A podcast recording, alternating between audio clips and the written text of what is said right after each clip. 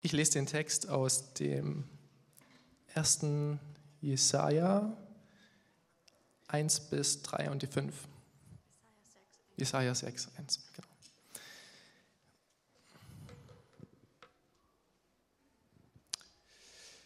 Im Todesjahr des Königs Usia sah ich dem Herrn sitzen auf einem hohen und erhabenen Thron, und seine Säume erfüllten den Tempel.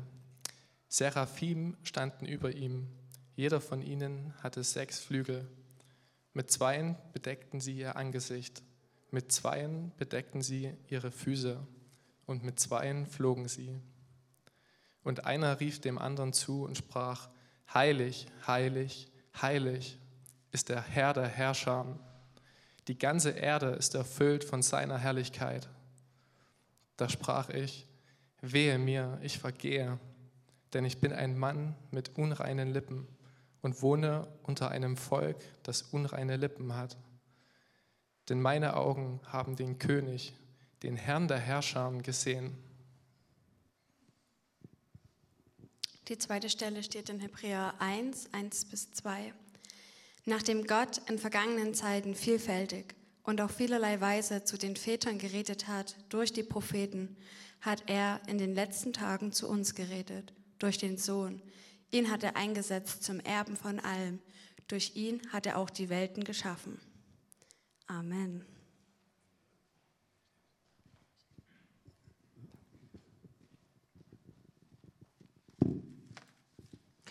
Und der dritte Text steht im Kolosser 3, dort der 16. Vers. Gebt dem Wort von Christus viel Raum und lasst es seinen ganzen Reichtum in euch entfalten. Belehrt und ermahnt euch gegenseitig mit aller Weisheit. Und weil ihr Gottes Gnade erfahren habt, singt Gott aus vollem Herzen Psalmen, Lobgesänge und geistliche Lieder. Wir sind in der Woche der Evangelischen Allianz. Und heute war eigentlich geplant, den Abschlussgottesdienst miteinander zu feiern. Die Corona-Krise hat das nicht ermöglicht. Und trotzdem hat es in dieser Woche ganz viele Gebetszeiten gegeben. Und wer mal auf die Seite der Woche der Evangelischen Allianz geschaut hat, wird gemerkt haben, da war eine Vielfalt vom Wort Gottes, von Gebet, von Möglichkeiten. Und ich hoffe, die lassen das ein Weichen drauf stehen, weil da waren so viele gute Impulse. Lebenselixier Bibel, das ist das Thema dieser Woche gewesen. Das Wort Gottes wieder in den Mittelpunkt zu rücken. Martin Luther hat dafür gestanden ist eingetreten, dass wir als Christen dem Wort Gottes Raum geben in unserem Leben, dass Bibel wieder lebendig wird unter uns. Wir haben dieses Wort eben gehört. Und ich bin ja erstaunt, dass wir in dieser besonderen Zeit sehr kreativ werden. Wenn ich merke, was in Gemeinden so hin und her läuft, kann man sich orientieren auf das, was nicht geht und kann das bejammern und beklagen und traurig sein. Ich hatte vorhin richtig Schwierigkeiten, nicht mitzusingen bei diesem Bewegungslied. Ich muss euch das ehrlich sagen. Ich musste mich bremsen, ja, weil ja, das ist schwer. Aber schaue ich auf das oder ich bin so ein Flugzeugnah, ja, fliegen wie ein Adler, da war ich voll dabei. Also da, da ging was los, auch in meinem Herzen. Wir merken einfach, dass wir ganz neue Elemente entdecken können. Und wir werden langsam wirklich ökumenisch, also weltweit die Kirche. Also wir kommen jetzt so näher Afrika, langsam. So locker Gottesdienst, fröhlich klatschen, dabei sein. Neue Elemente entdecken, neue Formen entdecken, für uns auch. Und auch mit euch zusammen Gottesdienst feiern, wenn ihr vielleicht gerade noch vom Kaffeetisch aufgestanden seid. Ich finde das gut. Auch darauf will ich schauen was wir an Möglichkeiten haben. Die will ich nutzen. In diesem Bibelwort steht vom Singen. Oh, habe ich gedacht, da habe ich mir ja jetzt mit diesem Text habe ich mir ein ganz schönes hm, Problem eingehandelt. Wenn man den Text genau anschaut, merkt man, dass in einem selbst etwas erstmal zum Schwingen kommen muss. dass wir innerlich berührt werden von dem Wort Gottes ganz neu. Aber interessant, hier steht gar nicht Wort Gottes, sondern das Wort von Christus steht hier. Was meint das? Einmal wirklich das, was über Jesus erzählt wird. Dass wir Jesus wieder als Kirche ganz neu in den Blick nehmen. Wieder entdecken, welche Bedeutung Jesus als die Mitte unseres Glaubens haben. Dass nicht solche Randthemen immer wichtig werden, wo wir uns so schön streiten können.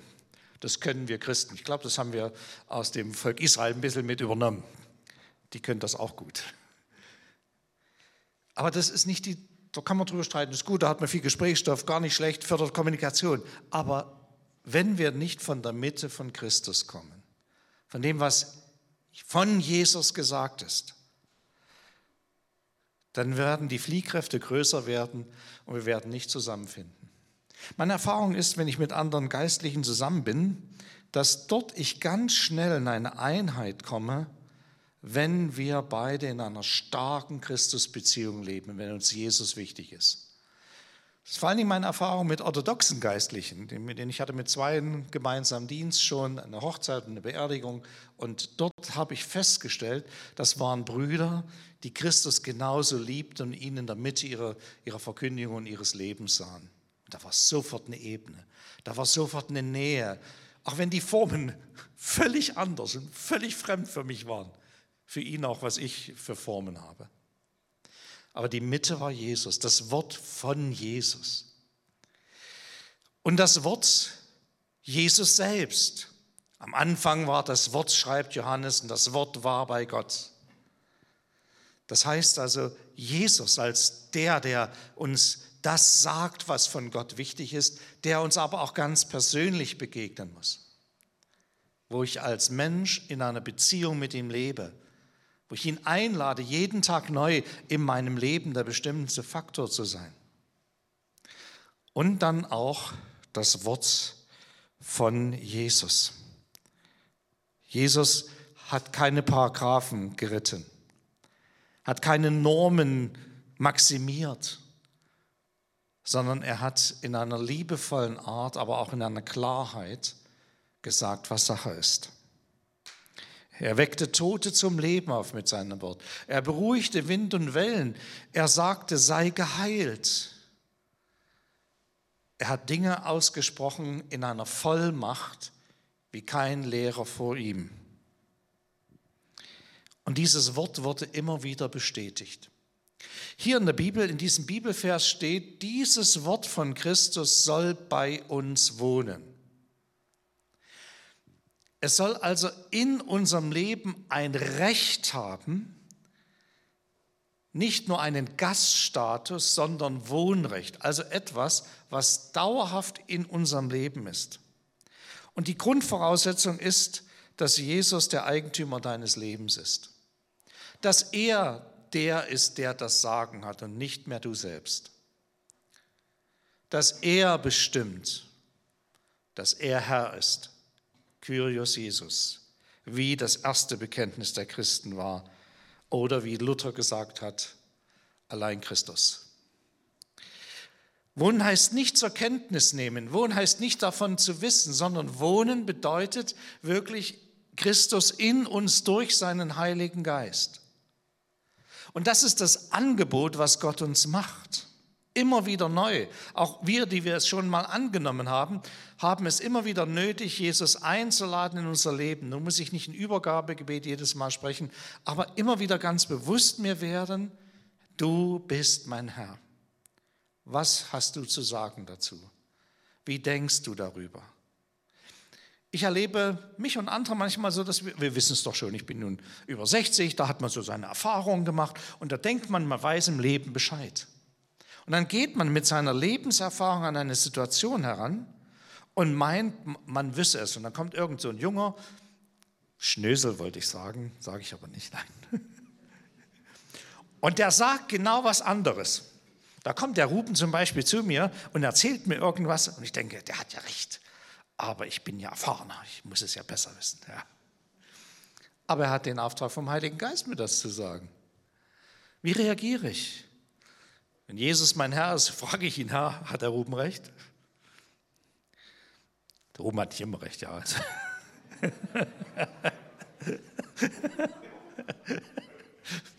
Aber versteht ihr, was ich meine? Und dann sagt mir Jesus, hör auf ihn. Ich habe es ihm gesagt, dass es dir sagen soll.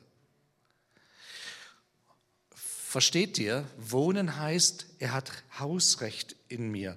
Er besetzt mein ganzes Leben. Da soll es keinen Bereich geben, wo er nicht das Sagen hat. Er soll, er soll in mir wohnen mit seinem Wort. Das heißt, dieses Wort Gottes und die Person Jesu sollen etwas in meinem Leben bewirken. Es geht darum, dass wir wirklich in dem verankert sind, verwurzelt, was Jesus gelehrt und gelebt hat. Vers 16 sagt, man lässt sich ein durch die Lehre und Ermahnung. Ich entdecke in unserer Zeit eine Menge Menschen, die wollen kaum Korrektur annehmen. Die haben ihre festgefasste Meinung. Und das Gemeine in dieser Zeit ist, dass das Internet, wenn du einmal eine Seite auf eine Seite aufmachst, ich habe mal letztens aus Spaß nach Wohnwagen geguckt. Wohnwagen, ja, fürs Auto, so hinten dran hängen. Seit dieser Zeit kriege ich immer wieder Wohnwagen. Und wenn du einmal eine Richtung dir angeguckt hast, wirst du immer wieder per Internet mit derselben Meinung konfrontiert, die du vorher schon gesucht hast. Und du wirst bestätigt und bestätigt auch in falschen Meinungen. Liebe Schwestern, liebe Brüder, lasst uns nicht Internet zur Basis unseres Lebens machen, sondern lasst uns die Bibel zur Basis unseres Lebens machen. Und ihr könnt selber lesen und ihr könnt selber prüfen und bitte schaut genau hin, was man euch da für eine Speise vorsetzt. Ich denke, einige haben sich schon eine Menge Magenverstimmungen geholt. Das heißt, lehren und ermahnen heißt sich gegenseitig auch korrigieren, kritikfähig werden, als Einzelner, aber auch in einer Gruppe. Ich nehme wahr, dass Menschen heute gar nicht mehr miteinander reden können, dass es gar nicht mehr zu einem Dialog kommt, sondern dem anderen wird die Meinung entgegengeknallt. Und dann so nach dem Motto, friss Vogel oder stirb, ähm, erkläre ich ihn vielleicht, wenn er sie nicht annimmt, zum Feind, zum Gegner, zum Ketzer, zum Ungläubigen, zum sowieso Verbohrten. Wir müssen es neu lernen, um das Wort Gottes zu ringen, aber es als Grundlage zu nehmen und darüber zu streiten. Und es wirklich als sola scriptura, allein die Schrift, wie es Martin Luther uns gelehrt hat, zu nehmen. Und unsere Basis dort heraus zu ziehen. Und dabei kann sie Dinge sagen, die uns überhaupt nicht schmecken. Dabei kann es passieren, dass wir Dinge hören, die uns nicht gefallen. Manchmal suchen wir uns dann eher Lehren, nach denen uns die Ohren jucken, wie es in der Bibel nach Luthers Übersetzung, ich habe jetzt schon viermal Luther genannt, merke ich gerade. Ja. Man merkt, ich war mal ein Wittenberg-Pastor, das prägt halt. Dieses Wort Gottes soll reichlich Wohnrecht haben. Da ist Belehrung und Ermahnung mit drin.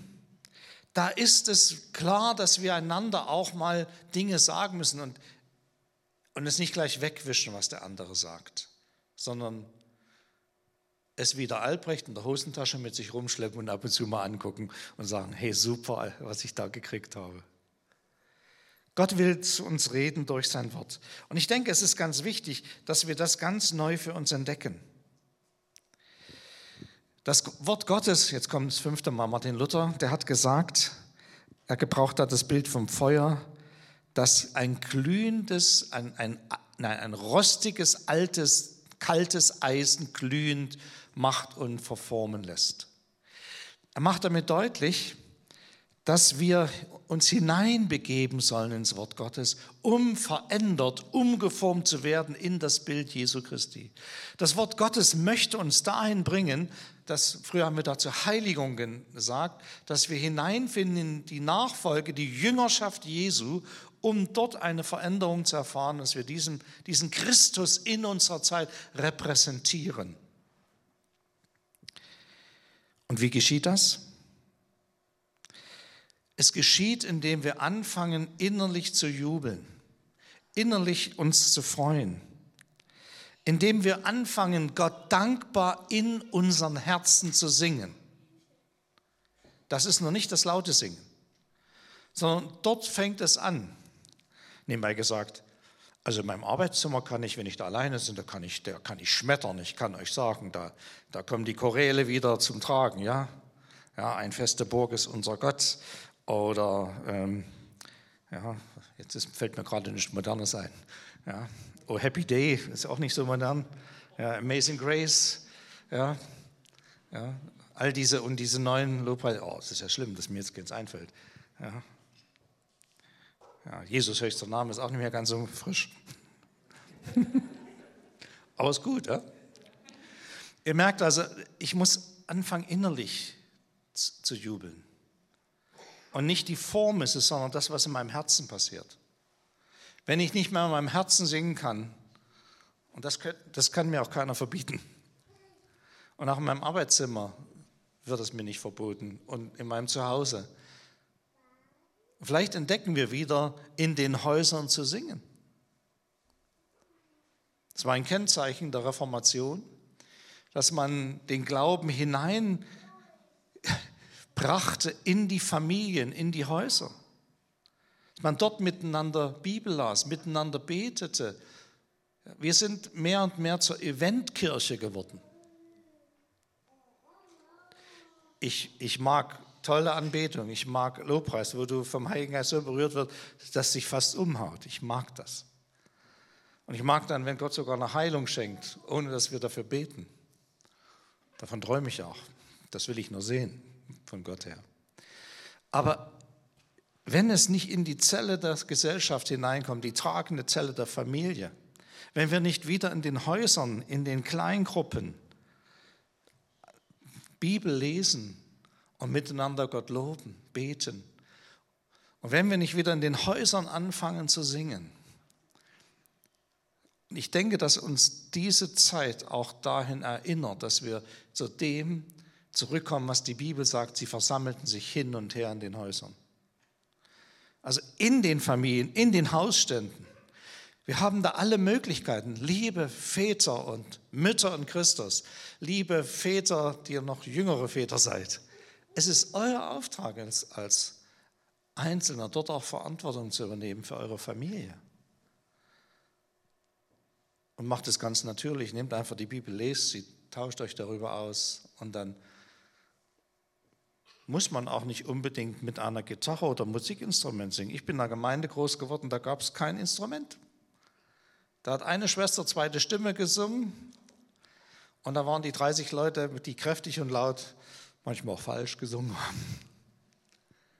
Es war eine gesegnete Stunde, gesegnete Gottesdienste. Das Singen hat eine besondere Bedeutung. Ja, und wenn wir momentan es nicht tun in, unseren Gottesdiensten so, nur von hier vorn, dann merken wir natürlich, da, das ist eine Beschränkung. Das ist nicht prickelnd.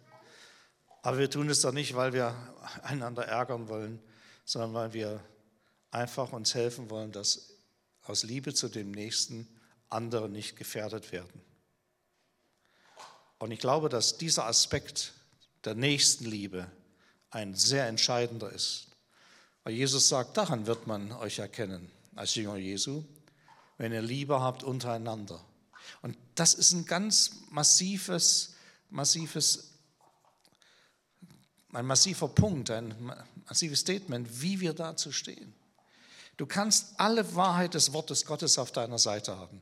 Wenn die Umsetzung nicht in Liebe geschieht, wird es zum toten Buchstaben und zum Gesetz dann wird dieses Lebenselixier Bibel zur giftigen und vergiftenden Medizin. Und das haben wir in der Geschichte so oft erlebt. Lasst uns hineintauchen in das Wort Gottes. Lasst es uns berühren innerlich und lasst uns erleben, wie Gottes Geist uns neu berührt. Ich träume davon. Ich träume davon, dass der Leib Christi in einer wunderbaren Art und Weise in den ganz unterschiedlichen Gemeinden mehr und mehr zusammenwächst und in seiner Vielfalt in dieser Welt ein entscheidender Faktor ist. Ich träume davon, dass Menschen berührt werden vom Heiligen Geist, ihre Schuld erkennen und ihr Leben in Ordnung bringen. Ich träume davon, dass Familien gesund werden, dass Heilung geschieht von Persönlichkeiten, dass die Frucht des Geistes, die charakterliche Veränderung bei uns deutlich wird als Christen. Und man an uns sieht die Liebe Gottes. Und ich sehe das schon ein Stückchen. Und ich freue mich auch schon darüber.